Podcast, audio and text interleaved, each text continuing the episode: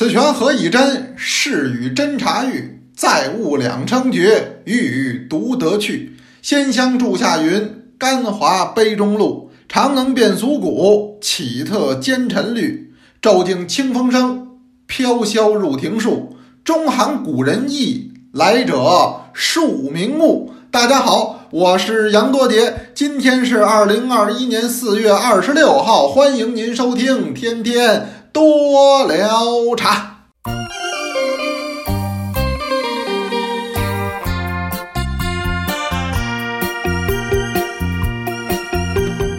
先给诸位道声辛苦啊！为什么呢？因为昨儿个虽然是礼拜日，但是有不少的朋友都加班了。他调这五一的这个休假，是吧？咱五一这休假说是五天，实际呀，他也就是把咱原来这假期叫攒在一块儿休，前赶后错，他不是真的额外又给五天假。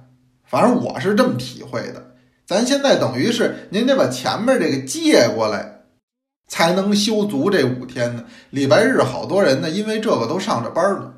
这礼拜日上班，礼拜一又上班，您这不就辛苦了吗？我这儿先给您道声辛苦。同学们辛苦了。刚才给您背的这首诗呢，听着耳熟吗？耳熟就说明您听课了。它要是耳生啊，就说明您落课了。因为这是上礼拜六咱们茶诗课专门拿出来讲的一首诗。是北宋的大诗人，也是非常著名的茶学专家，他叫做蔡襄啊，蔡襄、蔡君谟。我说他是当过茶官，写过茶书，制过名茶。这是那天上课专门给您讲的。当茶官，人家当叫福建转运使，专门管的就是北院的贡茶，这是专职负责。写过茶书，写了一本《茶录》。流传至今，现在还能看得到，还制过名茶，制的这名茶叫小龙团。那么这是北宋贡茶的一个高峰。当然了，您要往后听我讲茶诗，小龙团又不灵了，有比小龙团更好的了，叫密云龙，那这个水平就更高也更珍贵了。那您得往后听，估计这一季都讲不到了。呃，人人讲 A P P 呀。咱们每周六讲茶诗，每周六讲茶诗，真得说积跬步至千里啊！怎么讲啊？你就这么一周一周的讲，咱愣讲了三季，四五十首了。那反过来说，您要跟着一周一周的听，您可也就掌握了四五十首了，这是很不得了的。上周六也与同学们大家一起公益，我说本来我开茶诗课呀，这就是为了应对疫情。疫情期间，大伙儿他没事儿，是吧？在家连电影院都去不了，超市都不敢去。到去年的这会儿啊，还是这情况呢。我说，那我开个课，咱们通过网络的形式缓解大家的忧虑，同时呢，我们大家见见面聊聊天儿，这心情能好得多。打那儿说开的茶室课是这么个意思。那到现在为止呢，这竟然也讲了三季，马上就第四季了，大家伙儿还真爱听。一季比一季参加的人多，那这样的话呢？我说我就把它继续开下去，咱们接着讲第四季宋代茶室。嗯，那这里边可就讲到一些重要的人物了，比如说三苏啊，苏洵、苏辙，还有苏轼。那再比如说讲与苏轼密切的啊，这王安石；与苏轼密切的黄庭坚啊，那这是北宋的。南宋也有好多呀，什么叫杨万里呀？什么叫范成大呀？什么叫陆游啊？什么叫朱熹呀？哎，那就陆陆续续的要登场。这叫茶诗第四季，再讲宋代茶诗。这先给您做个小预告吧，因为我算了算，这咱们第三季马上就结束了，很快的。今儿个有文章，您别忘了去答题就行了。今天是什么呢？就是北宋蔡襄的这个《集会山泉煮茶》。您选其中您最喜欢的是哪一句话？记得去选哦。很多人都说你最喜欢哪句呢？我不能说，我一说我引导您了，大伙儿回头都选这句了。您先选您的好不好？这里边确实有一句我是最喜欢。嗯，那这说的是前面的事儿。今儿是周一，周一您上着班呢，但是十二点您可盯着，为什么呢？每周十二点呢，咱们有一个茶七句的分享，一周就是一次。一次呢可能也就是个几十分钟的意思。现在可能也就这意思了。为什么呢？它确实呢比较的受欢迎。那这一周呢，这就更受欢迎。它这叫三鱼纹的盖碗儿，三鱼纹的红箭杯，三鱼纹的弓杯，很多同学都使上了。呃，那么这次是三鱼纹的盖碗。上周六我专门已经说过了，我也展示了。我要利用盖碗上有盖、下有托、中有碗的这个三位一体的形式，我做出一个叫立体的三鱼纹，就巧用这个器型儿。怎么把画片儿和器型结合在一起？这不那么简单，这我动了点脑子。呃，画确实是师傅画的，这馊主意可是我出的。哎，这我得跟您说清楚，因为我们这个是结合，我要跟老师傅去沟通。他的这个手啊，非常的巧。你别看人是快六十岁的人了，呃，眼神儿啊，说实话，要跟我比那还有差距。但是我眼神再好不行，我没这手法啊。那您听那个苏轼怎么说蔡襄那书法呀？叫心手相应，这心里怎么想，手上怎么能画出来？你这玩意儿人家就太厉害了，这我比人家差一万多倍，我手最笨了。您别看我这嘴啊还行，我这心里也有，我这手不行，动手能力差。这很多同学都知道，您别笑话我。所以我跟老师我们俩经常在一块儿沟通交流。哎，有的时候见面打电话呀、打视频呢，就说这事儿，就怎么把这画片儿和这器型能结合起来。所以这回这盖碗，我觉得很有意思，很有意思。那么您到时候十二点钟啊，您准时的关注就行了。我希望您这周您就能五一前就用上它。那五一小假期家里来人，您给他展示展示，让他知道知道什么叫三余，给他讲讲这典故啊。这三国时期，董玉他读书的这么个典故，哎，这多有意思，妙啊！所以这事儿呢，我跟您说啊，十二点您您准备好啊，今天还有这个宝鼎天地杯，嗯，这您都留神就行了。哎，咱聊今天的，今儿是聊什么呢？今天那题目您也看见了，今天咱们叫聊红音，哎，这什么呢？这叫凤凰单丛的另类。凤凰单丛的另类，凤凰单丛这二年，呃，被更多的同学所熟知，可能尤其是多刀茶的同学吧，呃，因为也有我的关系啊，因为我做这个凤凰单丛的研究，这也是机缘巧合，一六一七，其实基本上是做多刀茶的前后我就开始做了，但是这个成果的出现是今年，啊，就是二零二零年、二零二一年这本书。才真正的写出来，我们五个人写的，中国农业出版社给出的，嗯，就叫凤凰单丛。这个倒不客气的说，这是至今为止对凤凰单丛最为全面的一次研究了。就这个书啊，原因是什么呢？不能说是我们这几位水平高，我们这反正心里是肯定是很下心了，很努力了。关键是研究凤凰单丛的著作太少太少了。它也是乌龙茶，但它的地位、它的火热程度、被认知的程度，绝不可跟那三种乌龙相比。哪三种？闽北乌龙、闽南乌龙和台湾乌龙，都放在一块儿，都叫乌龙茶。那凤凰单丛，它作为广东乌龙，太小众了，太冷门了，甚至于说太被冷落了。茶真是好茶，凡是您喝过凤凰单丛的，您就知道。咱们不能去比较，说凤凰单丛跟铁观音、跟大红袍谁好喝？您这比喻的方法，那跟什么似的？就跟让那罗纳尔多跟乔丹俩人比似的，他们俩没可比性，一个踢球的，一个打球的，这比什么呀？比了个寂寞。都是优秀的运动员，这就完了。那么作为乌龙也是一样，您说闽南的跟闽南的，闽北的跟闽北的，这还有个对比性儿。闽南的和闽北的，闽北的和广东的没有可比性，都是优秀的乌龙茶。您今儿爱喝这个，您明儿爱喝那个，这不影响。说我今儿爱吃烤鸡，明儿我爱吃炸鸡，后儿我爱吃熏鸡，大后儿我爱吃扒鸡，对不对？都可以，这没有可比性。你非要打说烤鸡跟扒鸡谁好吃，那有什么必要啊？都是很优秀。作为乌龙茶来讲，广东乌龙优秀是优秀，就是为人认知的很少。但这些年同学们认知的多了，哎，这个大家伙还做了两次的凤凰单丛学习计划，写了这么多的饮茶日志。您别小瞧这个，这都是一点一滴的功夫，就跟那水似的，滴答滴答。但是这功夫不白下。您对单丛的认知，现在应该说达到了相当高的水平，这我心里有数。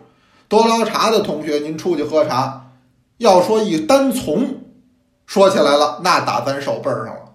包括一般的茶店老板、经营者，你别看他经营这茶，他不见得真懂，他不见得真系统的学习过。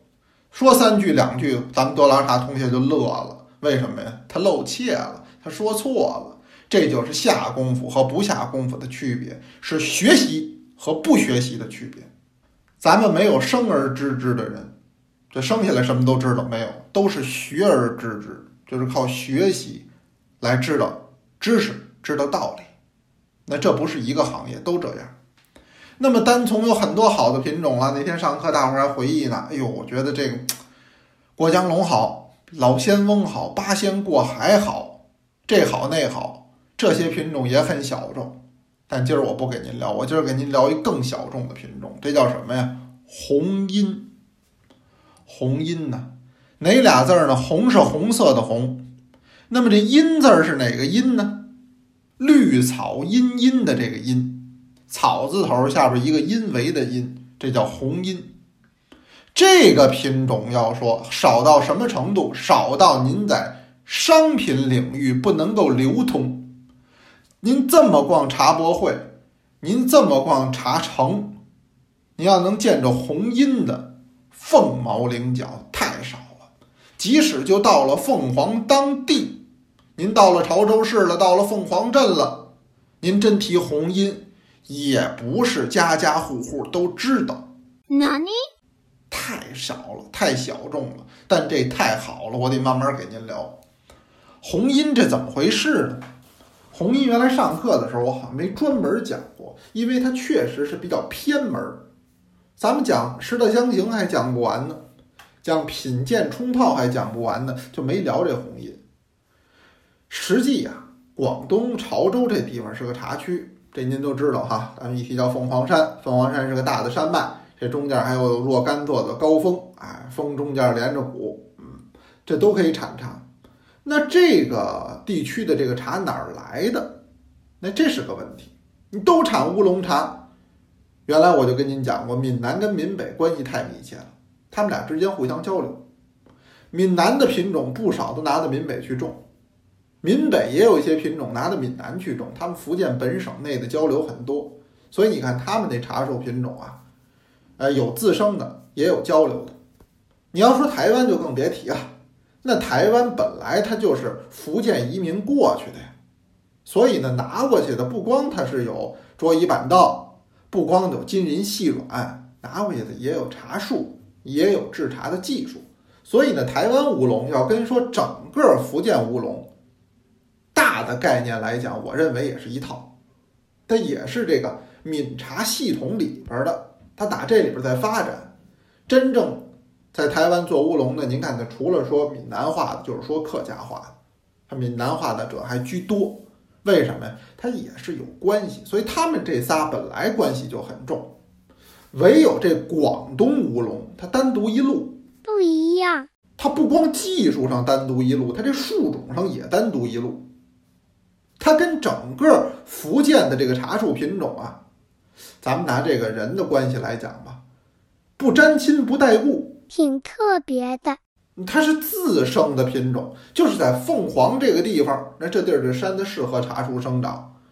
那久而久之，当这个外来的这个茶树品种流变到这儿之后，生根发芽，经过长期的这个自然杂交，就形成了一个大的株系，它是这么来的。所以您先要定这么个概念，说整个广东乌龙所使用的这个茶树品种。和福建的嗯不一码事儿，差的很多。它整个杂交出的这个品种株系是什么？红阴，什么时候出现的？宋代应该就有，也就是说，这个茶树品种就叫红荫的这个树种，在整个的凤凰地区老居民了，生活了有一千年左右了，一直在这儿繁衍生息。说那动物繁衍生息，植物也得繁衍生息呀、它也得杂交，再杂交才能够出现这个新的生命，它都是一样的，动植物都是生命。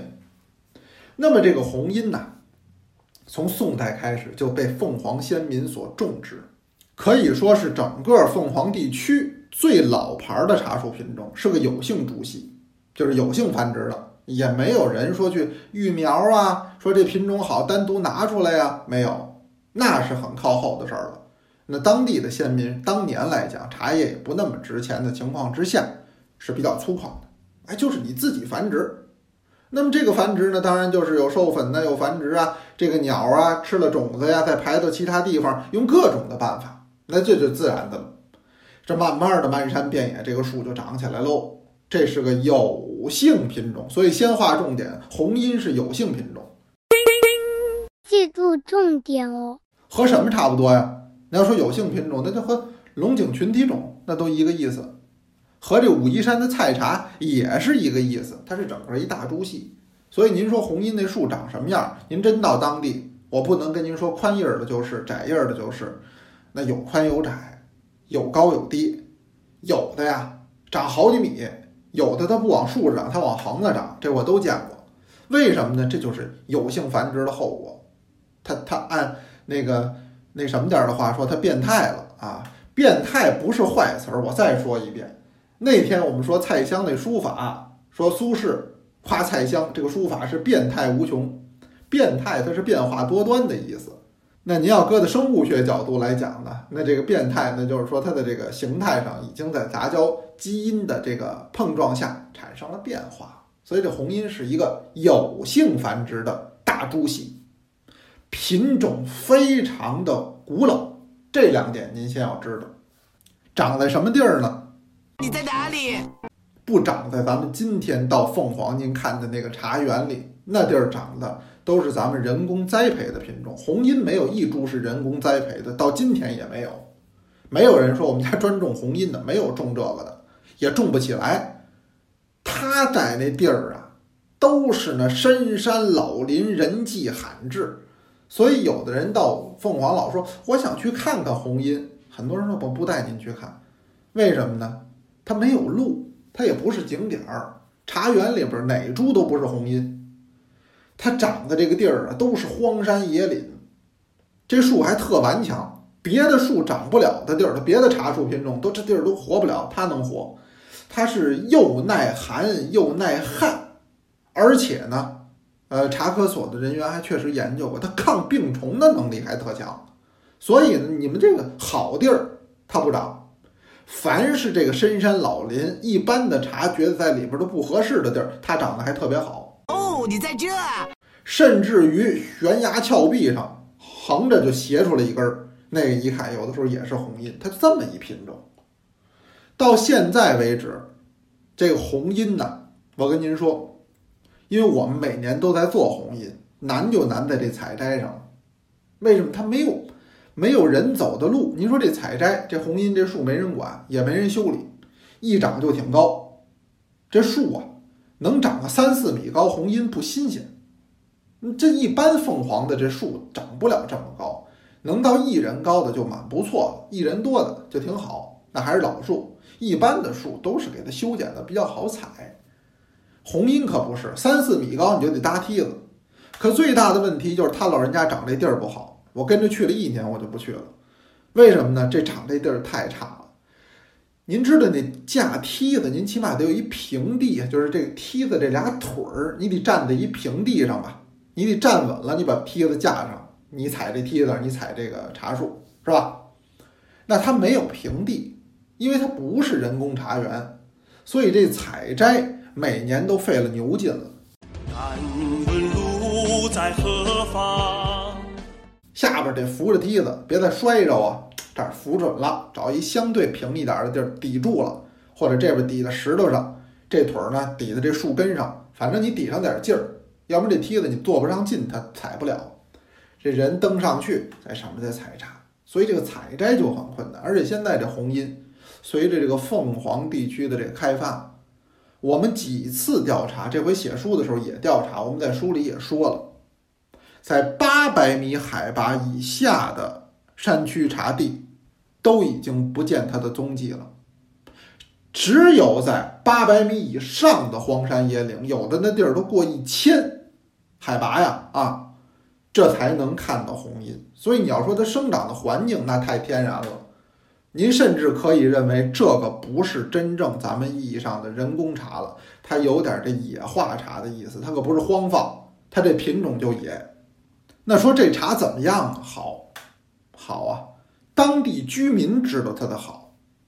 当地居民是一直有采制的习惯，那只是因为这个是第一，它不可能采出来那么漂亮，这个有性系本来就不漂亮，再加上呢，它这种野化以后更没有办法保证一个美观度，这是第一个，就是卖相不足，这就完了。二一个呢，当然是没有量了，那不可能称之为商品呢，这是二一个。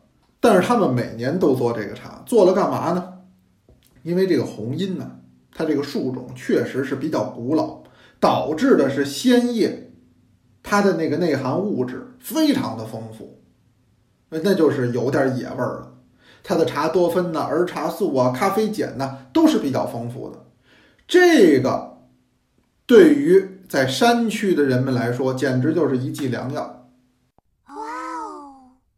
尤其是在经过陈化以后，更不得了。所以这种茶，他们当年饮用主要就是明目去肝火，这个效果非常好。那么如果一加陈化，那就是说存放，它这方面的这个药效啊就会更好。所以当地有一些个别的老牌的村民家里能找着老红阴。我今儿啊在下边评论区，我让我们这个助教放了一张图，您看那汤色，我不告诉您，您以为是岩茶呢。实际那就是我在凤凰地区喝到的老红阴，茶农自存的多少年了呢？三十多年了，就能到这个程度，那这个当然是无价之宝了。你跟人说什么的，人也不卖给你，人家送了我两泡，我回来也喝了一泡，留了一泡，啊，都到这么珍贵的程度。他们每年都会自采自存，其实不用三十年，有个三五年，这个风味上有很大的转化。这什么滋味呢？我跟您说啊，这红音啊，有同志喝过，有的没喝过。第一个，它是像单丛，嗯，必定后边这单丛都是打它这演化出来的，可以认为是它的子子孙孙。什么个关系呢？